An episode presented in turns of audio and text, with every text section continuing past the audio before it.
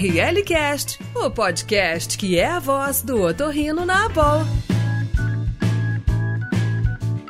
Bem-vindos ao ORL Cast, o podcast da ABOL CCF. Eu sou Ricardo Dolce, professor assistente da Santa Casa de São Paulo. Olá, eu sou Roberta Pila, médica aqui em São Paulo e atual secretária do Comitê de Educação Médica Continuada da BOL. E esse é um espaço super bacana que sempre traz muita informação interessante, assuntos super atuais, é, tanto da parte da Autorrino como assuntos diversos. E hoje a gente vai entrar num desses assuntos que não é da Autorrino. A gente vai falar de um tema muito importante e muito elucidativo nesses, nos nossos dias de hoje, né, Rick? É isso aí, Robertinho. O tema de hoje vai ser sobre exames da Covid. A gente prescreve a todo momento principalmente como otorrinos laringologistas. Estamos na, na frente, vendo diversas vezes pacientes com queixas e estamos prescrevendo para o paciente fazer o diagnóstico. Mas será que a gente está sabendo exatamente como fazer essas prescrições corretas e quais são esses exames a serem realizados? Para isso, a gente tem hoje dois experts, patologistas clínicos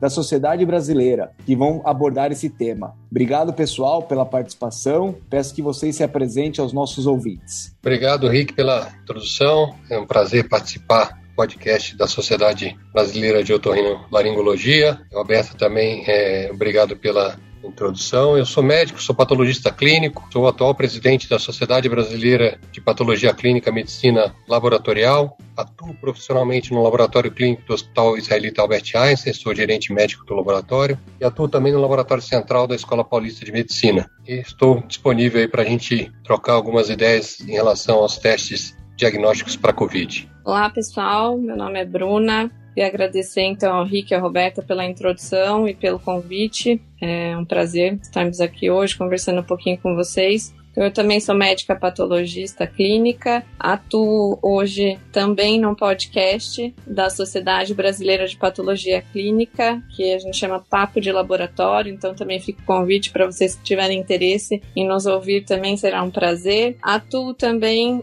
na, no setor, na parte de qualidade da Sociedade Brasileira de Patologia Clínica. Eu sou auditora interna e externa da PALC, que é o Programa de Acreditação para Laboratórios Clínicos, e atuo em um laboratório em Campinas, Vital Brasil, em Campinas, São Paulo. E estou muito feliz de estar aqui com vocês também. Boa, a gente vai trocar bastante figurinha então com o pessoal, né, Rick? Acho que vai ter realmente muito papo aqui e vai ser muito interessante esse nosso bate-papo hoje. E aí, então, quando a gente começa, a gente fala, enfim, que o, o que a gente mais ouve do ponto de vista de exames é o famoso RT-PCR, o real time. É, didaticamente falando, assim, o que, que, exatamente seria essa técnica do RT? No que, que a gente usaria? Qual a implicação técnica exatamente dela? É, doutor Carlos, então, Roberta, é, é, uma técnica que já é utilizada amplamente no laboratório clínico e ficou famosa e ficou na boca do povo é, com a chegada da Covid, né? Que é a técnica padrão ouro para o diagnóstico da Covid. E o termo RT-PCR é, muitos acreditam que o RT vem do real time, né? Não vem do real time, vem de transcriptase reversa, né? Que é uma enzima que é utilizada na, na reação. Olha só essa novidade, doutor Carlos. O senhor está elucidando para a gente. Já chegou chegando, né, Rick?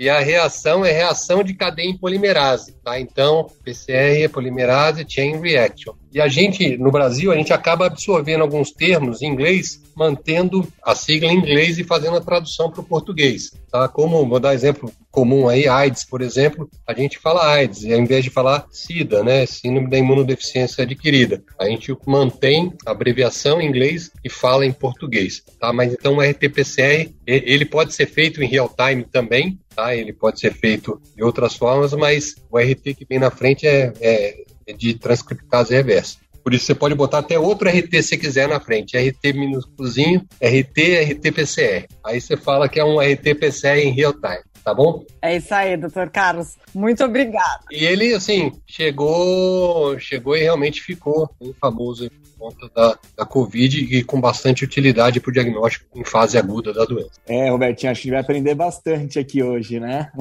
Tem muitas coisas para a gente elucidar aí nesse podcast. Fantástico. Bruna, é, me explica uma coisa. Todo mundo sabe que o padrão ouro para a gente fazer o diagnóstico da Covid-19 é o RT-PCR, conforme o Dr. Carlos acabou de explicar para a gente. Mas por que, que ele é considerado esse padrão ouro? Então, Ricardo, essa metodologia de PCR é uma metodologia em que a gente pesquisa o material genético do vírus, né? Então, no caso do coronavírus, a gente pesquisa o RNA. Então, essa nessa metodologia, nada mais é do que a gente transforma esse RNA do vírus num DNA, esse DNA amplificado, e se houver, de fato, material genético do SARS-CoV né, nessa amostra, então a gente consegue identificar através de sondas específicas a presença é, desse material. E aí emitem emite um sinal, né, que é captado pelo equipamento e isso é traduzido em um resultado positivo. Então, assim, é, como a gente pesquisa direto o material genético, né, os genes do vírus, então a gente tem um teste bastante específico.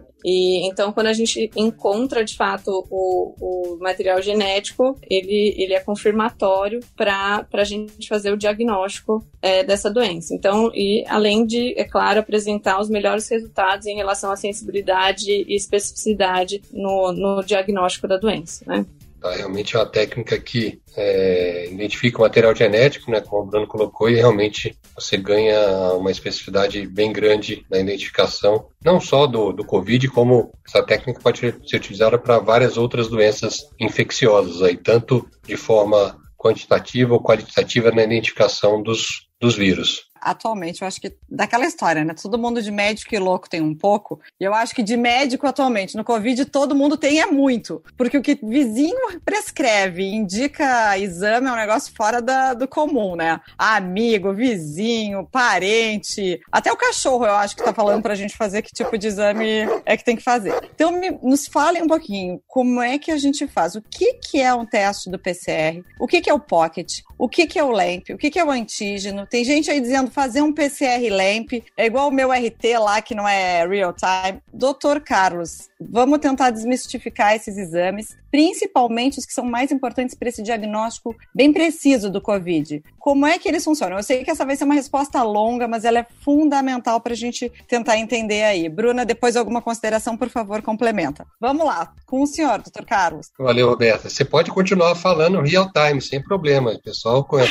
é comum utilizar esse termo e não, e não está errado, só que a sigla do RT pode ser usada duas vezes. Ricky, eu vou levar eternamente isso, hein? mas a reação, mas ela pode é, realmente é gera uma grande confusão, né? Porque é, com a chegada da Covid, várias técnicas de laboratório foram utilizadas para identificação do vírus, tá? E aí eu gosto até de separar de forma é, didática, é, técnica de detecção direta do vírus, tá? que é para diagnóstico de fase aguda da doença, e depois técnica de detecção indireta do vírus, que depois a gente que vai poder discutir também a parte da sorologia. Nessas técnicas que você trouxe, aí o PCR, a gente já falou um pouco dela, a questão do é, teste de antígeno, que é um teste, que é uma outra, uma outra metodologia, que é um teste imunocromatográfico, que é o mesmo testezinho, o sabonetinho que é utilizado para teste de gravidez, você pode identificar diferentes proteínas e é utilizado para identificação das proteínas do vírus, do novo coronavírus também. É um diagnóstico em fase aguda. Então, o teste de antígeno também é, é, uma outra metodologia diferente do PCR, assim como diferente do LAMP. Tá? Então, o LAMP é uma amplificação isotérmica, parece o PCR, mas não é, é outra técnica diferente. Tá? Então, são características é, diferentes, diferentes técnicas, e é lógico, com diferentes amostras também. No PCR, você pode utilizar amostra tanto de saliva, você pode utilizar amostra de secreção de naso e orofaringe, é, dependendo se você tem padronizado outras amostras também, aí no caso de amostra de fezes ou mesmo de suave retal também, acaba identificando com uma sensibilidade muito boa as amostras é, de fezes em, em, pacientes que têm quadros gastrointestinais de Covid, que fazem diarreia. É uma amostra que pode ser bastante útil no diagnóstico de fase aguda. Além do mais, as outras amostras que são obtidas em hospitais, como lavado bronquialveolar, é, amostra de líquidos, líquidos cavitários, o vírus, ele está no corpo inteiro. Do mesmo jeito, PCR, aí o antígeno, a amostra mais utilizada para antígeno é a amostra do cotonete, né, a secreção de naso e orofaringe. Esse testezinho é o testezinho mais rápido. E por fim, o LAMP. LAMP também é uma outra técnica, pode ser utilizado em outras amostras também de laboratório, mas que grande parte dos laboratórios validaram o LAMP com a saliva. Tá? Então, por isso que todo mundo acaba é, associando mais teste de saliva ao LAMP, né? E nada de falar LAMP e PCR. Você está falando LAMP e PCR, está falando o nome de dois métodos diferentes. tá? Que nem falar antígeno PCR, não existe também, tá? Então você tem antígeno, você tem LAMP você tem o PCR, tá? Então, três técnicas diferentes. Eu acho que é, que é bom. E dependendo da amostra, você tem um método, você tem a escolha da amostra. Aí tem que ver em cada laboratório qual é a amostra preconizada para cada metodologia. Esse, estamos falando de teste de fase aguda, tá? de detecção direta. No PCR, como a, Bruna comentou, é uma reação em cadeia polimerase né, que identifica o material genético. As outras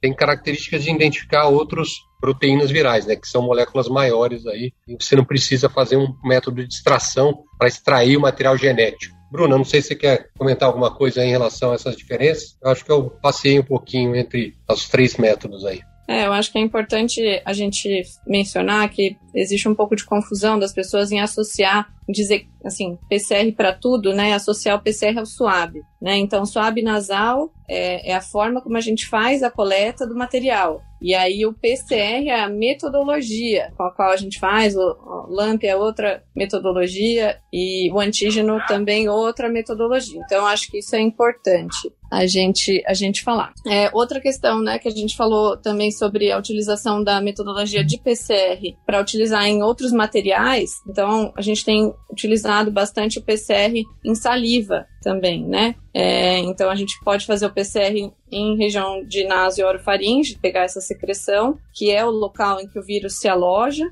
e a gente pode fazer o PCR na saliva também, que tem auxiliado bastante, tendo a sua indicação correta, também tem auxiliado é, bastante na, no, no, diagnóstico, né? É, o que vai mudar um pouco é a sensibilidade em relação à validação Isso. de cada técnica por método, né? Lógico que o material de escolha é a secreção de nasoorofaringe, mas os benefícios de se colher a saliva, principalmente em população pediátrica aí, é muito bom ao invés de ficar colocando cotonete no nariz, né? Realmente é bem cômodo a coleta, não sei, todo mundo já deve ter feito pelo menos uma vez esse exame. É, porque as escolas têm solicitado bastante, né, para a liberação das crianças, então a gente sabe que as crianças elas não entendem, né, a necessidade de fazer, então às vezes tem resistência de deixar fazer a coleta, de chegar no local correto, né, da coleta. Então, é, nesse caso, de fato, a saliva tem uma indicação muito boa, a gente tem um pouco de perda de sensibilidade, porque a gente não está coletando a secreção no local que o vírus fica alojado, mas tem indicação, né? Vocês também, por exemplo, da otorrino, que fazem bastante cirurgia nariz, então às vezes não dá para coletar né, é, secreção no nariz, mas dá para fazer, então, indicação nesses casos de fazer coleta na saliva. Então,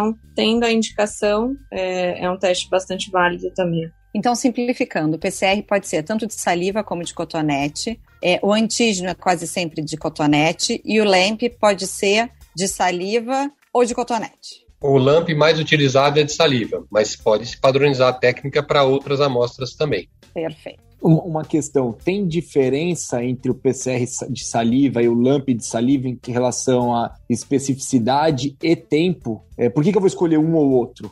ou indicações? É, então, o, o, PCR, dependendo da técnica utilizada de PCR, você pode fazer um prazo de liberação do exame mais curto também. É, a vantagem da saliva no LAMP é que você pode estar transportando a amostra de formas mais fáceis. E é lógico, aí o que vai variar, é lógico, a sensibilidade do PCR é maior do que a sensibilidade do LAMP, tá? É lógico que tem diferenças pequenas de sensibilidade. A especificidade é altíssima, praticamente de todas as três técnicas em fase aguda, paciente sintomático, especificidade próxima a 100%, tá? Estamos falando de pacientes é, sintomáticos, tá bom? Perfeito. Que aula, hein, Robertinha? Muito. Ô, doutor Carlos, sintomático tem aquela coisa de quatro dias de sintomas? É, então, isso é uma pergunta boa, Roberta, em relação ao início de sintoma e, e data de realização do teste, né? Fase aguda, o ideal é partir do primeiro dia, né? Você começou com sintoma hoje, se você for colher hoje mesmo, a chance dele ser negativo é alta. Aí você vai ter que repetir o teste caso você mantenha o sintoma, é lógico, com a indicação médica tempo ideal aí próximo ao terceiro dia do início dos sintomas, tá? Então, segundo dia já, já pode ser feito a partir do ter, no terceiro dia aí um dia ideal e é lógico até o sétimo dia a chance de você pegar o PCR é alta. E é lógico, o PCR ele pode negativar com 14 dias, também isso é importante falar, e pode ficar persistentemente positivo, em alguns casos até 90 dias. Tá? Então, é um negócio que é bom falar que assim, o teste é utilizado por diagnóstico, tá? Para liberar o paciente, para circular, porque os pacientes ficam um pouco angustiados. Tem paciente que faz coleta semanal e a gente chega a conversar com alguns colegas que assim, se for fazer o acompanhamento, tem situação que você vai ficar aí três meses acompanhando o paciente com PCR, PCR persistentemente positivo. Aí com, depois a gente acho que vai poder discutir um pouquinho, é lógico, com ciclos de reação mais prolongados, mas mesmo assim ele está lá, o vírus está lá e identifica. Pode ser fragmento de vírus, é, que não tem é, replicação, ou mesmo podem ser vírus ainda replicantes, mas com uma chance de transmissão bem menor, dependendo do tempo de evolução dos, é, dos sintomas. Realmente isso aí é, é importante a gente comentar. Fantástico, pessoal. Acho que ficou bem claro que o PCR ele é um método que é para fazer o diagnóstico e a voltar ao trabalho. E aí a gente vai conversar adiante. Acho que isso é, é bem importante a gente entender isso aí, devido a, às vezes, identificar fragmentos do, do vírus né, na amostra de PCR. Você está ouvindo ORL Cast.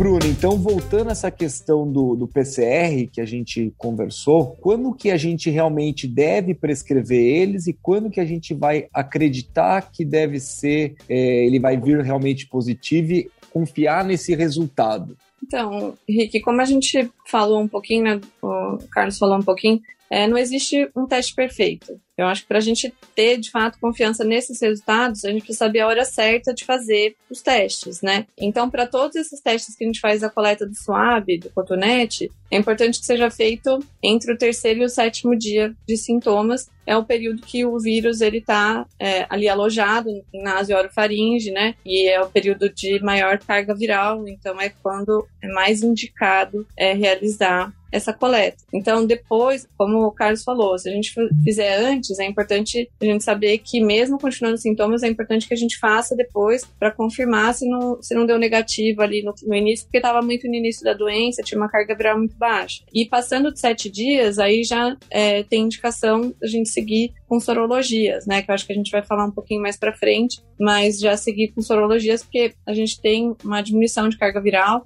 e tem uma migração do, do vírus também, né? Ele sai ali da região de, de orofaringe e ele já migra para trato respiratório mais baixo, ou até mesmo para a região de, de trato gastrointestinal. Então, é importante saber o tempo certo de fazer, né? O exame certo, na hora certa, tempo certo, para que a gente tenha um resultado é, fidedigno. Bruna, pegando o gancho aí da sorologia, então. No início, a gente pedia sorologia como diagnóstico, né? Naquela coisa da fase aguda. E aí, no final da história, a gente foi vendo que a sorologia aparecia, os, os, esses, essas respostas apareciam um tempinho depois. Mas realmente faltava dados, tudo. A gente estava meio perdido lá no início da pandemia. Atualmente, a gente entendeu um pouquinho mais uh, exatamente para que, que eles servem, talvez, e essas, essas questões da utilidade da gente solicitar esses exames. E aí eu te pergunto: existe realmente uma, uma diferença na metodologia desses, desses testes, enfim, sorológicos, desde metodologia, marca, sim ou não? Eles realmente servem para alguma coisa hoje? Exatamente para quê? Então, Roberta, hoje a gente tem algumas metodologias relacionadas à, sorologia. É, a gente tem quimiluminescência, eletroquimiluminescência, ELISA, teste rápido, né, que é imunocromatográfico. E sim, eles têm a sua utilidade, com certeza. É que eu acho que ficou um, um estigma um pouco ruim na, no início, porque a gente não tinha muitas opções, né? É, de testes no, no, início da pandemia, então se utilizava o teste rápido para diagnóstico, que não é o caso, né? Então a gente sabe que, é, que assim, em algumas doenças infectocontagiosas, é, é normal que a gente utilize aí a IgM é, para fazer diagnóstico de fase aguda e a IgG para fazer diagnóstico de fase crônica, né? Então, por exemplo, sei lá, rubéola, toxoplasmose e afins a gente acaba utilizando, mas isso não é aplicado para o caso do coronavírus, né? Porque a gente vê que, que IgM e IgG eles, eles positivam muito próximo um do outro, então acaba interferindo nessa, nessa utilização, né? Então, por isso a gente indica que sempre para fazer o diagnóstico de fase aguda, como Carlos já falou, que utilize os, as técnicas que pesquisam o vírus, né? O antígeno, PCR, LAMP e afins, né? Agora, a sorologia ela tem indicação sim, né? Então, nesses casos que eu falei que às vezes a gente perde o timing de fazer o PCR, Então passou um pouco desse período aí de 3 a 7 dias, que é o período, é o melhor período para a gente fazer essa coleta de PCR. Tem indicação da gente utilizar a sorologia, essa é uma das indicações. E a gente tem também para a avaliação epidemiológica, né? Então, para a gente saber se o paciente já teve infecção pelo vírus, por exemplo, e aí a gente sugere a pesquisa do IgG, né? Então, tem sim a sua utilização. Não sei se o Carlos quer complementar alguma coisa. É isso aí, Roberta. Isso tudo. Realmente, a, o teste sorológico aí é, tem uma indicação restrita, né, para para diagnóstico, mas tem sua utilidade, principalmente quando foge aquela janela, ou quando a gente tem apresentações clínicas variadas, tem algumas situações que realmente a gente não consegue identificar o vírus nessas amostras que a gente comentou. E por fim, aí é lógico, a questão da produção desses anticorpos para avaliação epidemiológica, né, de quem já entrou em contato com o vírus, aí mais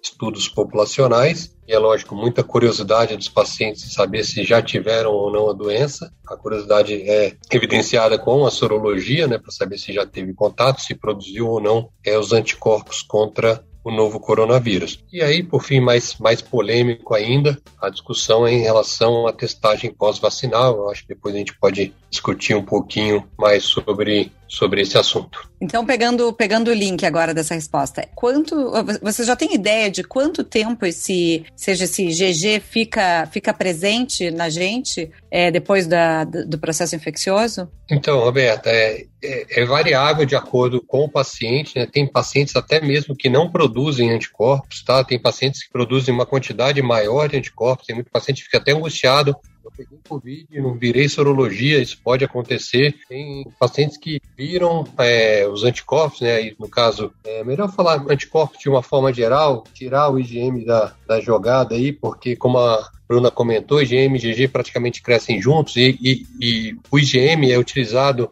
é, para diagnóstico de fase aguda de doença. E como os testes de fase aguda já foram muito bem descritos, não utilizar a dosagem do IgM.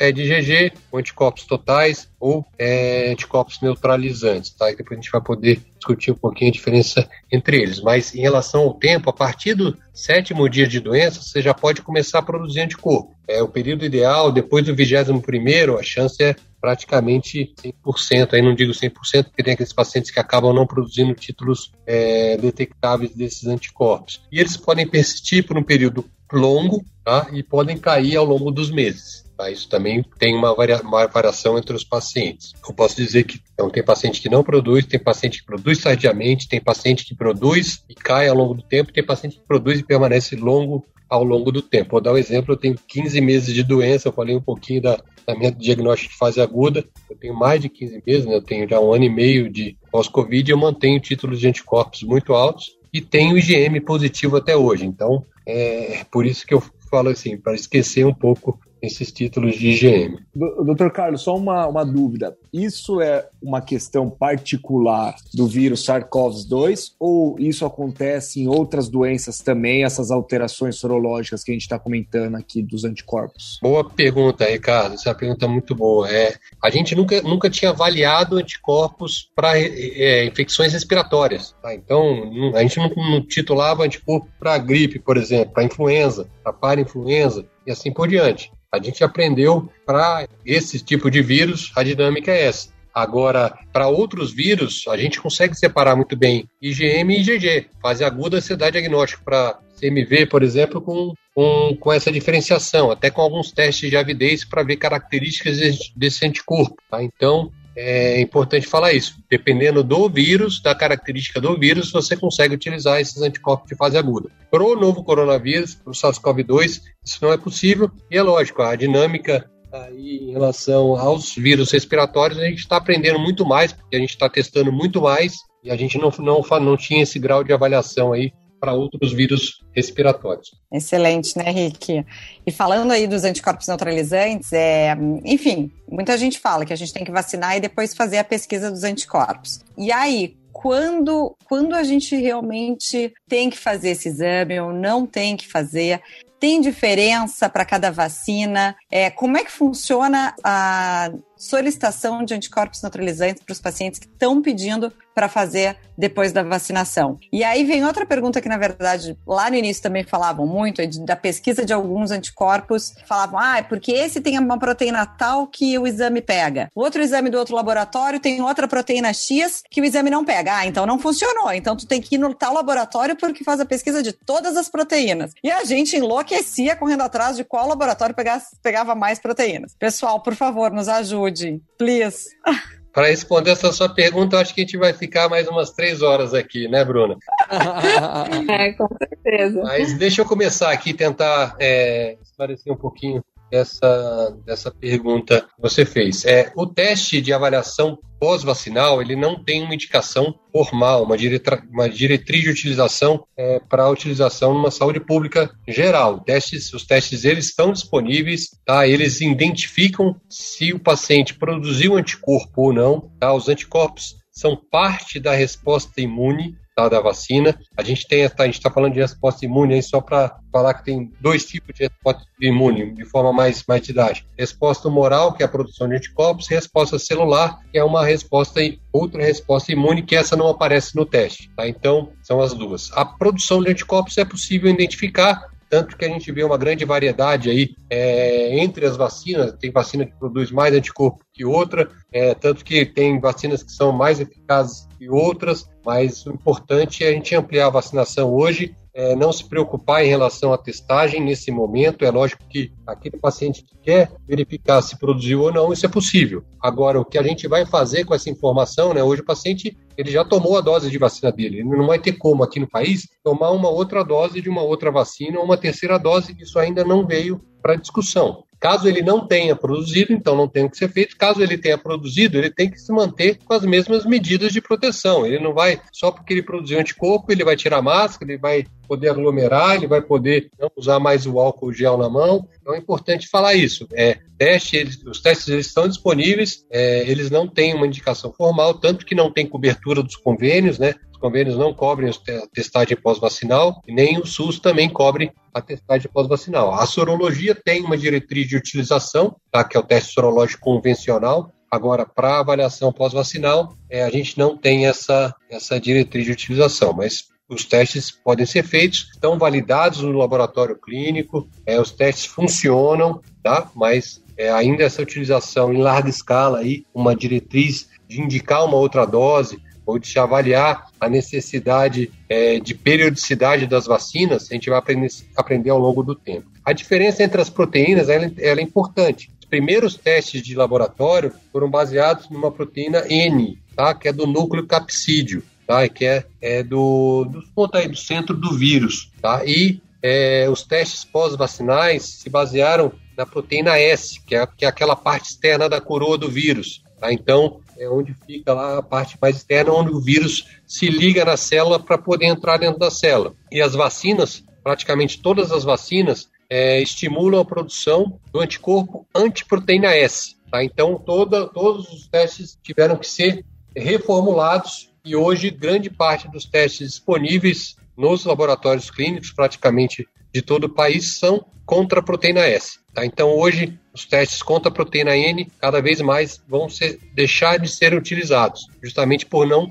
avaliar a produção pós-vacinal. Tá? Então, você pode entrar em contato com o vírus, aí você vai ter anticorpo anti-N também, não só anti-S. Tá? E aí, se você só não entrou em contato com o vírus, só foi vacinado, a chance do estímulo maior é contra a proteína é, S aí, que é, e na parte mais externa dela, pra, também o pessoal acaba falando, alguns laboratórios trazem o teste, é a proteína S, a gente, nessa proteína S, ela é separada, S1, S2, e a parte mais externa dela chama RBD. Também é uma outra fração mais externa. E tem teste anti-RBD, que é essa fração mais externa. E tem um outro teste que é falado também, como você colocou, que é o anticorpo neutralizante, que é uma variação desses testes que eles fazem uma quantificação desses anticorpos aí anti-RBD, que é essa proteína mais externa, e verificam o percentual de anticorpos que impedem a ligação no receptor da célula humana. Tá? Então, esse teste é soltado em percentual, 30%, 40%, e acaba é, tendo uma avaliação de neutralização. Tá? Então, essa, esse é um teste que é um teste diferente dos demais. Tá? Então, tem essa, tem essa diferença aí. E é lógico, se o médico pede o exame do paciente,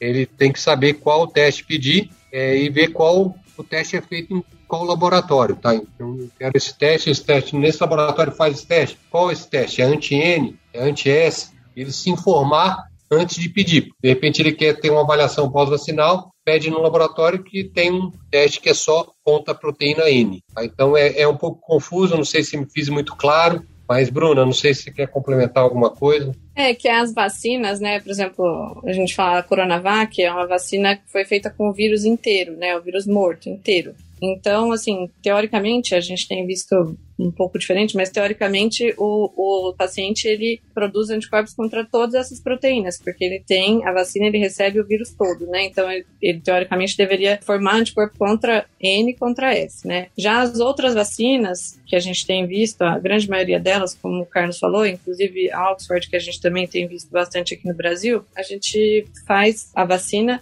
contra essa proteína S, né? Então, a vacina é utilizada essa proteína S, que é a proteína que é responsável pela ligação do vírus do corona, né, na célula. Então, por isso que fica essa confusão da vacina, né? Porque, é, teoricamente, a gente vê que o Coronavac pode, poderia utilizar NS e Oxford S, mas na prática a gente tem visto que todas as vacinas têm desenvolvido anticorpos melhores contra S, né, Carlos? Isso. É, mesmo com a Coronavac, Bruna, praticamente difícil você pegar a produção de, de é, não produz. Por isso que no começo gerou essa confusão, mas hoje a gente direciona exclusivamente para a proteína S, né, Carlos? É isso aí. Praticamente toda a indústria também está trabalhando só com os testes anti-S. Então, é, de forma didática aí para os colegas aí, para quem tem interesse nessa testagem pós-vacinal, ainda sem uma diretriz de utilização ainda formal, pedir anticorpo neutralizante ou anticorpo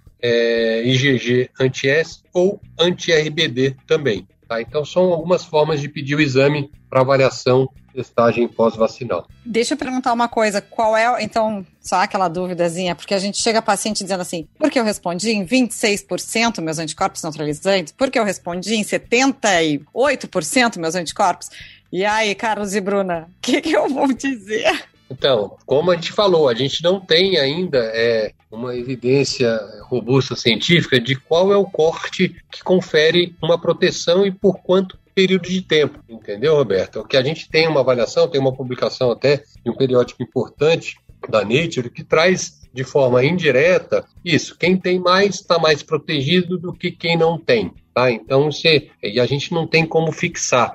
E até esse percentual que você trouxe é de neutralizante. Os testes de IgG anti-S ou anti-RBD, dependendo do, do, fabricante, dependendo do laboratório, eles têm unidades diferentes, você não pode comparar um com o outro, tá? Tem títulos diferentes. Imagina um teste que tem, é, ah, eu tenho 800 unidades de IgG, a outra eu tenho 30, ah, mas se um corte começa com 0,1 e outro começa com 50, então você não pode comparar é, os diferentes ensaios. Tem uma tentativa da OMS de tentar padronizar esses diferentes fabricantes de testes aí é, de sorologias, né, de testes pós-vacinais, mas isso ainda não está padronizado. Então, é importante é, cada médico aí na hora de avaliar ver o corte do, do laboratório, ver se tem ou não tem. E quantitativamente isso a gente não tem um, um balizamento aí em relação à proteção. É lógico que a gente tem aqui quem tem está mais é, protegido do que quem não tem. Isso indiretamente você pode avaliar. Mas tem uma outra resposta imune. Não necessariamente quem não tem é, não está protegido. A pessoa tomei a vacina, não fiquei protegido, não tem anticorpo, mas você pode ter uma resposta celular também. É fundamental a gente lembrar, né, doutor Carlos e Bruna, que a gente não tem anticorpo não significa que é exatamente isso, a gente não está protegido. E lembrar que o que, na verdade, a gente está vendo é que realmente a gente não desenvolve doença, doença grave. Não que a gente não esteja contaminado. E daí a questão fundamental que o senhor falou antes de usar máscara, as medidas gerais, elas sempre devem ser lembradas, né? Que a gente tem que continuar nesse momento ainda fazendo todas as indicações de, de prevenção é, populacional, assim, máscara, álcool gel, distanciamento, enfim. É isso aí. ORL Cast, o podcast da boa. Ricky, muito bom, né? Fantástico, hein, Robertinha? Que dupla, hein? Que dupla! Que aula! Só, só lembrando, aproveitar os nossos ouvintes, que tudo isso que eles explicaram sobre a questão da vacina, tem num podcast que a gente realizou com o Dr. Marco Aurélio Safadi, é, que ele explica tudo isso também. Então, quem estiver escutando a gente aqui, terminando, já volta para esse outro podcast que a gente gravou, que tá bem interessante também, todas essas explicações. O Bruno, e deixa eu te perguntar uma outra questão. Todos esses anos que a gente está conversando, todas essas variantes que hoje está tão na moda, em especial a Delta, é, a gente vai conseguir ser positivo para elas, os exames vão ser é, ter uma eficiência boa, uma alta sensibilidade. Que, que você pode comentar sobre isso? Então, Ricardo, assim, todos os ensaios até agora que a gente tem visto, né, tem tido uma boa resposta para as variantes, até porque a gente está identificando aí esses pacientes e a indústria tem se esforçado também bastante, né, para que isso continue. Então, a gente acredita que sim. É, a gente sabe que é, a maioria das mutações do vírus são nessa proteína S que a gente falou, que é, é por onde ele se acopla à célula, né? E de forma que é um mecanismo de escape desse vírus. Então, é, sabe que é contra essa proteína, mas a gente também sabe, como a gente já falou aí um pouquinho, que a resposta no vírus ela é policlonal, né? Então, ela é contra várias proteínas do vírus e não só a proteína S. Então, tem também essas, esses outros mecanismos, né? Mas até o momento a gente tem visto uma boa resposta para as variantes, sim, né, Carlos? Não sei se quer acrescentar alguma coisa. É isso aí, Bruno. É, praticamente todos os ensaios aí, normalmente os laboratórios acabam realizando os testes com as variantes, avaliando é, os seus diferentes ensaios e a gente não teve problema principalmente de diagnóstico de fase aguda é, na variação dessas, dessas variantes. Agora é lógico que como está começando agora é, ainda uma quantidade pequena da delta no Brasil, aí com essa alteração de S que a Bruna comentou, a gente vai ter que avaliar testes sorológicos depois também, mas a indústria testa bastante também contra todas as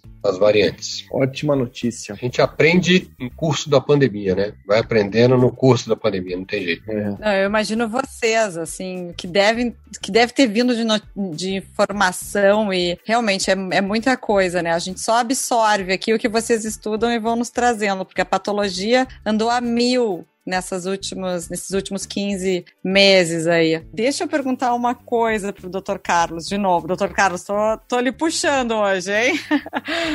A gente tem alguma novidade aí para os testes de detecção, do ponto de vista de imunidade celular, que a gente não tenha falado ainda? Então, é, eu comentei da imunidade celular, né, que a gente não, é, não avalia em laboratório ainda, né, tem alguns testes que estão em fase de validação tá, pela indústria, praticamente são dois ensaios que podem ser que venham a chegar para a prática clínica, mas isso ainda não está disponível. Então, hoje a gente só avalia imunidade humoral, é a produção de anticorpo. Tá? A imunidade celular ainda em âmbito de pesquisa. Tem coisa vindo, hein, Henrique?